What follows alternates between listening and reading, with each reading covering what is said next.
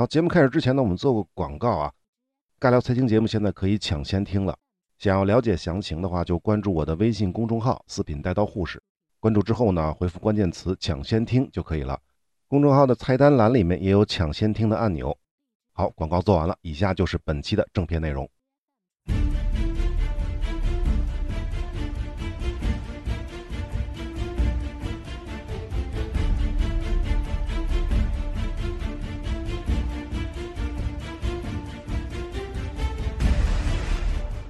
宏观看供求，微观看取舍。大家好，这里是尬聊财经，我是四品带刀护士。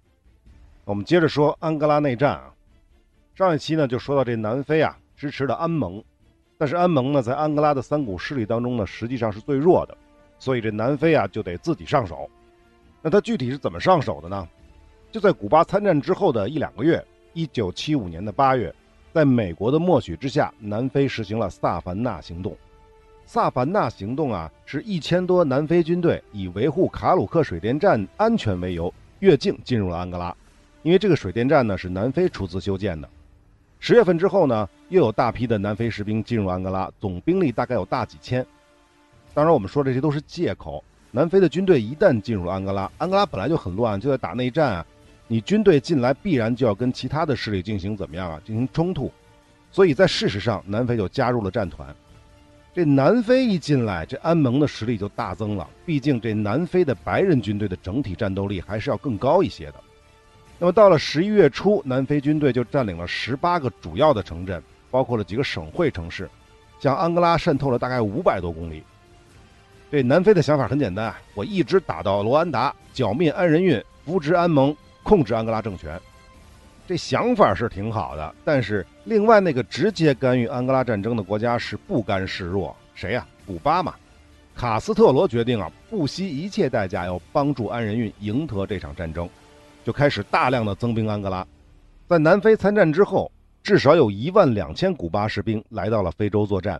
另外呢，苏联这时候也缓过劲儿来了，也派出了几百个军事顾问，但是这些苏联人主要是在首都罗安达，并没有直接参战。不过啊，这古巴呀，先要对付的还不是南非，而是北面的另外一支干涉军，这就是扎伊尔的军队，当然还有他们的盟友安解镇。结果令这古巴人非常意外的是，这扎伊尔啊，虽然号称是干涉军，但绝对是一击即溃，扎伊尔士兵根本就没有任何抵抗，遇到古巴人立刻就撤退，撒丫子就跑，甚至根本不顾盟军安解镇的死活，一路狂奔回国。这一仗啊。安解镇基本上就退出了安哥拉内战，所以我们前面不是说吗？这民主刚果是一特别奇葩的国家，我们以后有机会一定要说一说这个国家。好，不扯那么多了啊，回过头来说古巴和安人运，解决了北方之后呢，掉过头来就直扑南非军队和安盟。这双方呢，在一九七五年十二月发生了多次的交手，但是呢，双方都没有公布战斗结果。但可以肯定的是，南非军队没有能再进一步。为了能够扭转战局，南非就开始要求美国，你给得给我点援助了。但是呢，遭到了美国的拒绝。要知道，南非军队进入安哥拉的公开理由是保护卡鲁克水电站，对内对外的说法都是一样的。但是呢，经过了几次战斗，这南非军队加入安哥拉内战已成事实了。尤其是七名被俘的南非军人出现在了安哥拉的新闻发布会之后，这一下就震惊了国内外。这国际影响就不用说了。古巴是混蛋，你南非也是混蛋，就各种谴责吧。而且啊，如果南非不出兵，古巴和苏联就没有合理的借口加大对安人运的支持力度。这个可能就是美国人拒绝对他援助的原因。这是国际方面啊。对于国内而言呢，绝大部分民众，南非的民众是不知道自己的孩子上了战场，而且是上了其他国家的战场，去为他国的内战流血流汗，这就激起了国内的这些阿非利卡人的强烈不满。其实呢，要是南非军队能够一举就击败了古巴和安人运，快速解决安哥拉内战，那美国人站出来说给你擦擦屁股也不是不行。可现在你打成这个鸟样。另外呢，当时美国中情局在背后支持安解镇的事实也被公开了。在这种情况下，美国政府就没辙了，只能抱歉的对南非政府说：“我也是无能为力了。”就这样，一九七六年初，南非军队呢灰溜溜的从安哥拉撤走了。这次失败的萨凡纳行动呢，南非军队死了大概二三十人，伤了一百多人，还有七个被俘虏了。好，南非撤军了，安解镇玩完了，那安盟呢，很快也就被击败了，然后就只能跑到热带雨林里打游击了。这样一来呢，安仁运掌控的安哥拉人民共和国的政府就得到了国际承认，并于1976年底加入了联合国。按理说呢，这安哥拉内战就应该结束了，但实际上并没有，毕竟安盟还在。这美国人呢，为了继续对抗古巴和苏联，就跟南非站在了一起，在暗地里去支持安盟。另外呢，按理说古巴也应该撤军了，但是卡斯特罗认为啊，安哥拉问题还没有完全解决，安盟还没有被完全消灭。另外呢，纳米比亚的革命也没有完成，古巴需要跟安哥拉一起，一直帮助纳米比亚实现独立，这才是他的目标。我们回过头来再来看南非，安仁运的阶段性胜利啊，对于南非来说最大的威胁还是纳米比亚，因为从此啊，安哥拉就自然而然地成为了纳米比亚解放军。也就是西南非洲人民组织解放军的大后方，大量的纳米比亚士兵来到了安哥拉，接受古巴和苏联教官的游击战训练，然后再回到纳米比亚与南非人作战，实在打不过了就跑回安哥拉。这种玩法，这让南非人就不胜其扰，因此啊，他们只能在上千公里的边境线上拉起了铁丝网，部署固定的防御设施，并大量的使用装甲车呀、步兵啊、军犬啊、骑兵啊。越野摩托等等部队进行昼夜不停的巡逻，就是防止解放军的渗透，但依旧是杯水车薪。一九七七年，南非的一支巡逻队遭到了纳米比亚解放军的袭击，五死六伤。没过多久呢，又有六名南非士兵被解放军杀死，再加上随后纳米比亚的一位部落酋长被暗杀，这个人呢可以理解为与南非政府高度合作的纳米比亚奸。这南非政府终于忍不了了。在一九七八年，组织了一次大规模越境军事行动，代号“驯鹿”。南非呢，出动了空军、伞兵，突袭了安哥拉境内的一处解放军营地。但是呢，西南非洲人民组织这边声称啊，南非军队轰炸和袭击的并不是他们的营地，而是一处难民营。南非伞兵屠杀了至少六百一十二名纳米比亚的难民。另外要说的是，南非的这次行动当中呢，再次遇到了古巴志愿军。这回呢，古巴这边宣布自己有十六人死亡，八十人受伤，而南非这边呢就没有公布战况，就好像是没有跟古巴人见过面似的。除此之外呢，驯鹿行动还有另外一个目标，也是一个解放军营地，不过呢就不是空军和伞兵干的了，而是南非的装甲部队，也是越境袭击。最终呢，南非这边是三死三十伤的代价，打死了纳米比亚解放军两百多人，俘虏了两百多人。总之呢，驯鹿行动的结果显然不是南非想要看到的。联合国为了这件事儿专门决议谴责了南非，为什么呀？就是那个屠杀难民的问题啊。联合国还重申，解放纳米比亚人民将是南部非洲实现和平与安全的先决条件。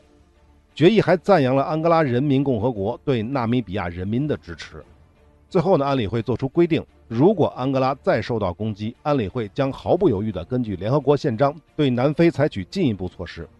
注意啊，这次安理会的投票呢，所有常任和非常任理事国都投了赞成票，也就是说，英国和美国都投票了，都投的是赞成票。不过，即便是这样，根据联合国公布的信息呢，南非在一九七九年就有四百一十五次越境行为，不仅对安哥拉境内，也包括赞比亚境内的纳米比亚解放军进行了袭击。此外呢，还有八十九次是通过空袭和炮击袭击了安哥拉境内的目标。同年的安理会再次通过决议谴责南非，但是没有进一步的实际动作。注意，这一次谴责英美法投的都是弃权票。啊，多说一句啊，南非不仅在安哥拉越境作战，在东面的莫桑比克和自己的国中国莱索托都进行过越境军事行动，甚至都进入过两国的首都，公然进行活动，目的自然是为了打击反南非政府的武装组织。只不过呢，这些行动的规模都不是很大，虽然也都遭到了国际谴责，但这些小国也无能为力。最终的结果也只能是妥协，禁止这些反南非政府的武装组织在自己的境内活动。当然，这个莫桑比克是有条件的，什么条件呢？就是你南非以后不许再支持莫桑比克境内的反政府武装了。到了1980年代，南非不仅没有收敛在边境的军事行动，反而就变本加厉。1981年发动了普罗蒂亚行动。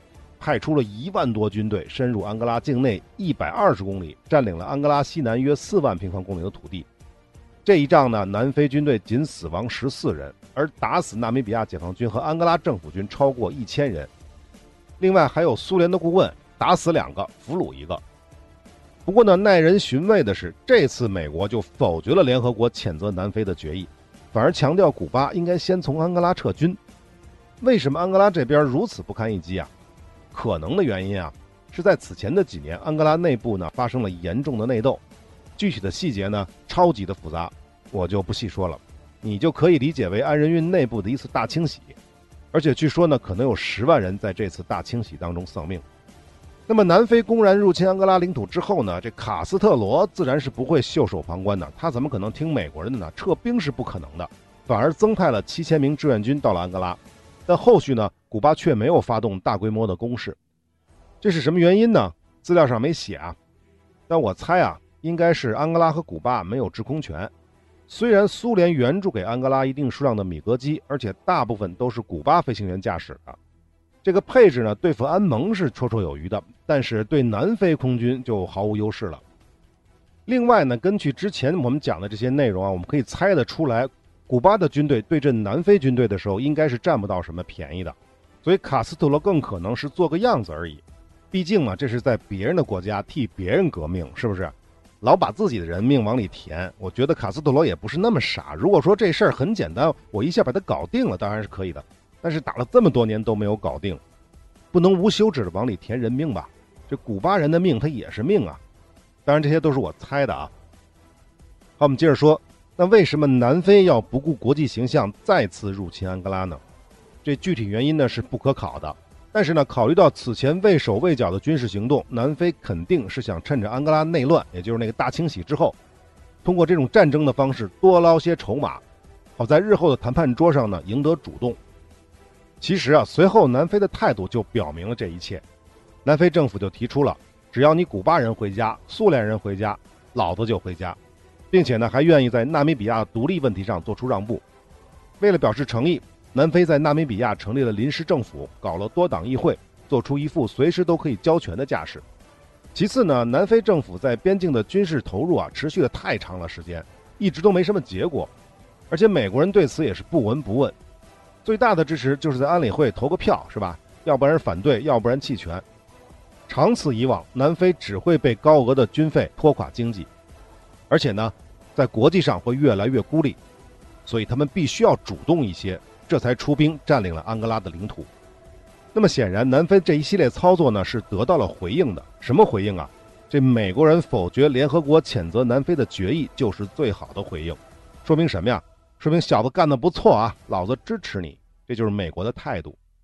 一九八四年二月，美国主动约谈了南非和安哥拉。经过商谈之后呢，南非宣布，只要安哥拉阻止纳米比亚解放军不再进入西南非洲，南非就可以从安哥拉撤军。而安哥拉政府表示呢，他们可以限制纳米比亚解放军的行动，并且禁止古巴军队向南部边界移动。那么这次协议呢，就被称为卢萨卡协定，而且双方就此停火。这卢萨卡协定签订之后，是不是感觉安哥拉就应该完事儿了？其实并不是这样子的，因为这个协定啊，不是所有人都满意。第一个，这卡斯特罗就不干了，老子不远万里的来到非洲支援安哥拉人民和纳米比亚人民的革命斗争，你他妈安人运不跟我打招呼就去跟敌人签协议，而且签协议还不带我，是不是？这肯定不高兴嘛。那么第二个还有一个不高兴的就是苏联，原因跟古巴其实是一样的，我们就不解释了。第三个不高兴的就是安盟，你南非不是支持我的吗？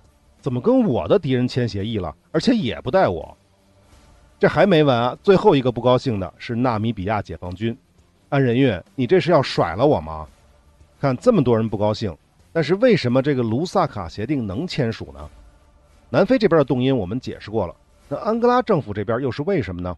其实跟南非是一样的，有点扛不住了。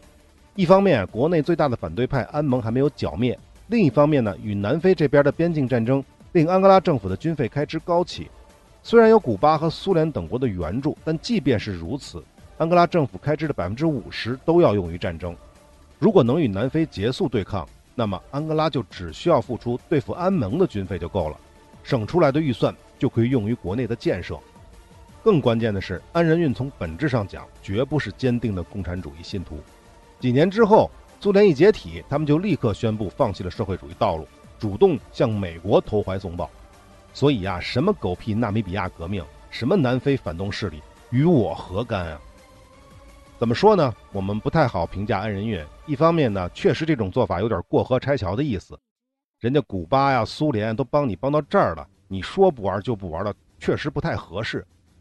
但是另一方面呢，安哥拉成了美苏之间的代理人战争的战场，安哥拉人民想要的和平呢，这又跟谁说理去呢？不过呢，我们还得回来找补一句，要我说啊，这还是你安仁运没本事。如果你当初不找古巴人，凭自己的实力统一安哥拉。也就不至于走到这一步了，落后就要挨打，还是这个理儿。所以啊，这个卢萨卡协议啊，就是一张废纸，一帮人都不同意，只有你南非和安仁运一厢情愿而已。那么其他人是用什么样的方式来表达对这张废纸的不满呢？首先，纳米比亚解放军根本就不管安哥拉政府的限制，频频出击，就是要你安仁运下不来台。另外，卡斯特罗也向苏联官员透露过。就算是南非和安哥拉达成协议，古巴人也不会撤。卡斯特罗要单方面协助纳米比亚解放军完成革命，这话是说给苏联人听的，但目的很显然就是要传到安仁运的耳朵里。你别想单独跟南非谈，我卡斯特罗不允许。所以啊，南非没有撤军，纳米比亚也没有独立，纳米比亚解放军和古巴人该怎么着还怎么着。一九八五年，南非特种兵执行了一次亚行动，目的是破坏安哥拉最大的炼油厂。注意，这个炼油厂是美国公司运营的，而不是苏联人。结果行动失败，安哥拉和南非再次开战。随后的几年，安盟加南非与安哥拉政府军是互有攻守，而这个古巴呢，可能还在生安仁运的气，一直就袖手旁观。所以啊，总的来说，安仁运是胜少负多。直到一九八七年底，古巴人加入战团，安仁运才稳住阵脚。另外，由于苏联加强了空军的援助，南非就不再完全占有空中优势了。到了1988年，两边又打不动了，准备坐下来再谈谈。为了在谈判桌上赢得主动，卡斯特罗派了四万古巴士兵、六百坦克、数百门大炮、一千件防空武器以及米格二三战斗机。这一轮啊，古巴人声称要一路打到纳米比亚境内，这南非给吓坏了，主动把部队从安哥拉境内撤回了纳米比亚。同时，在国内进行了军事动员，十四万预备役被征召，这是南非历史上动员人数最多的一次。而且，南非还威胁古巴，只要你敢越过边境，我就跟你死磕到底。多说一句啊，这个时候南非还没有核武器啊，那是九十年代的事儿了啊。但是呢，可以看出南非为什么要下定决心一定要搞出核武器，很可能跟这次有关系。那么就在这个时候，苏联人突然站了出来。说要跟美国人谈谈安哥拉和纳米比亚问题，这美国人就毫不犹豫地答应了。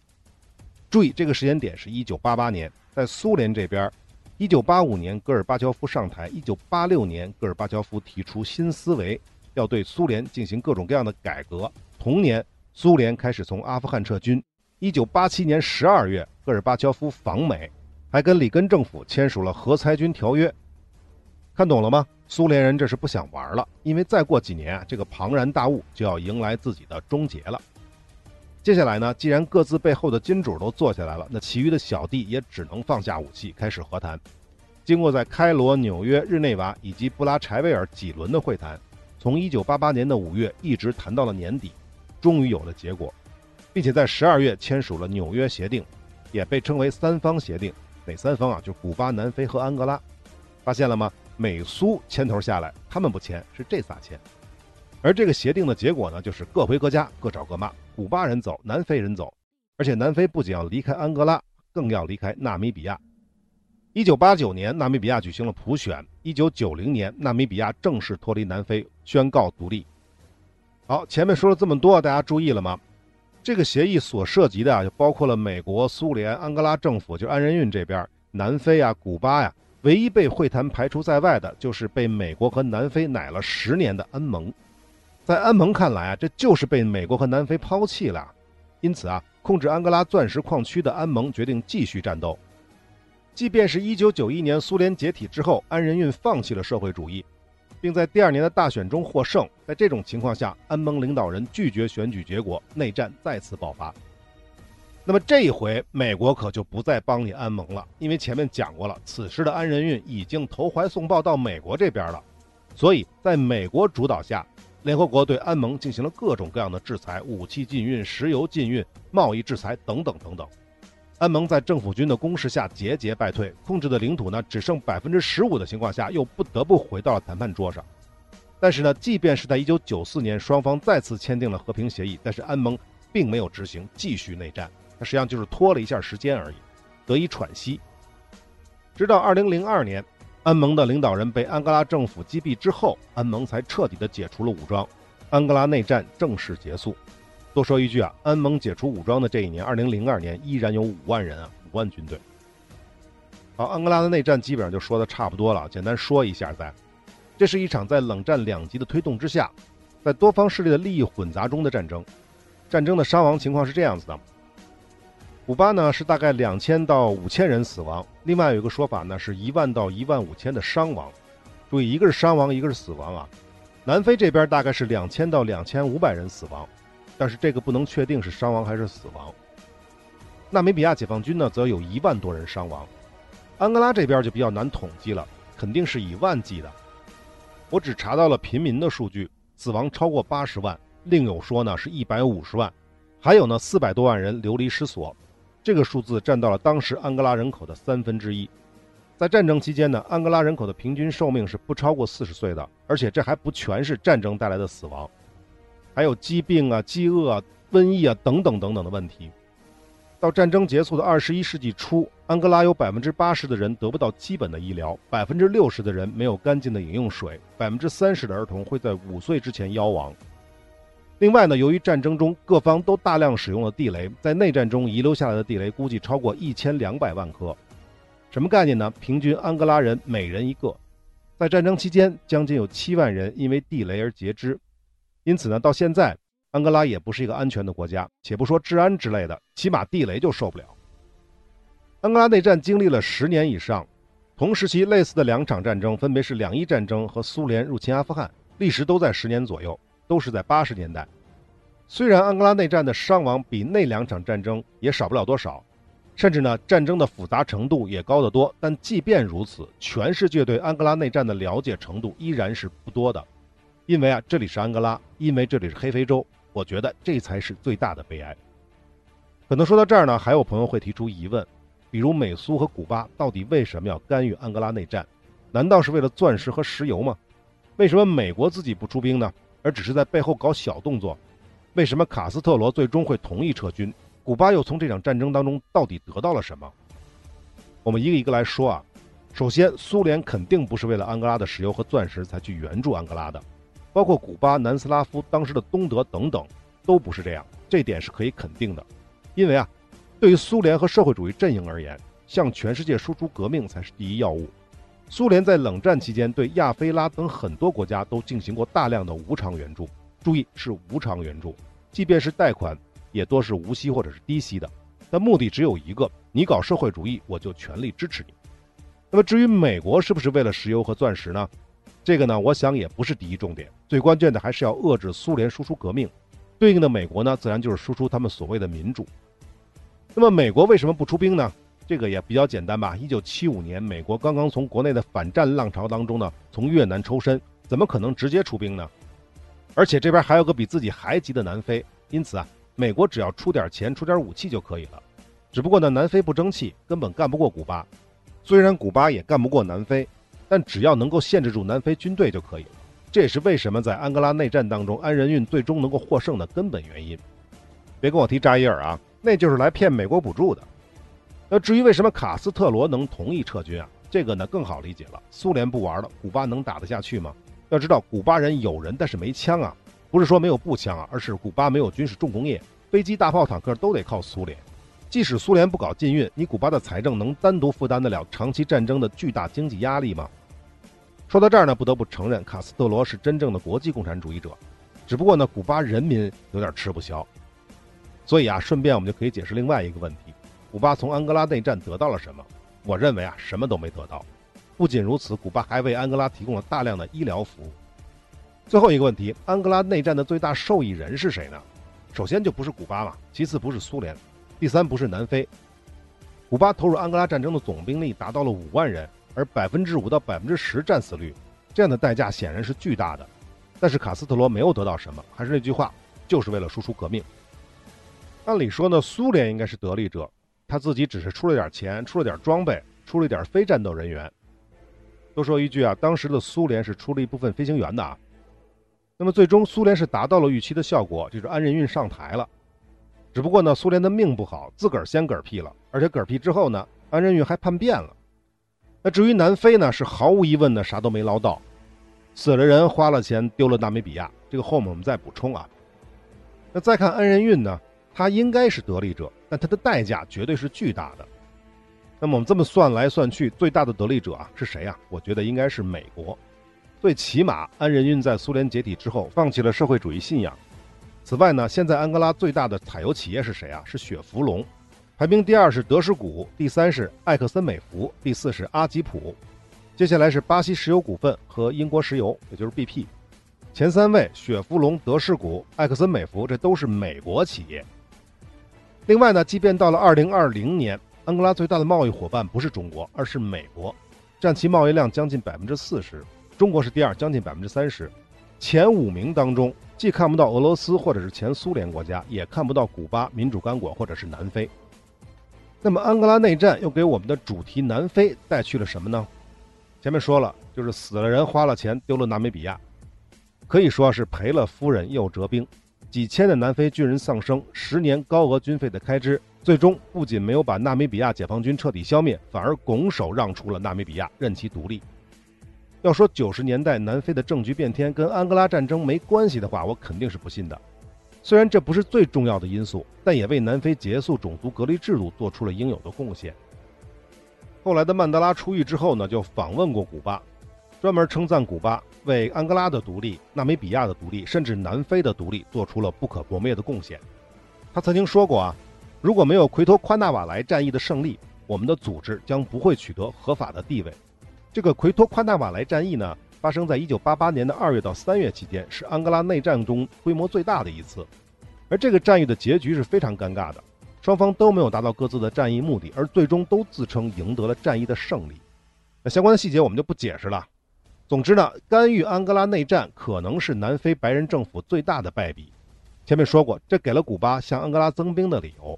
要是南非恪守边境线，只打击渗透过来的小股纳米比亚解放军，虽然最终也可能会遭遇古巴和安哥拉及纳米比亚解放军的进攻，但是别忘了，在这种情况下，美国是绝不可能允许的，肯定在后面会强力支持。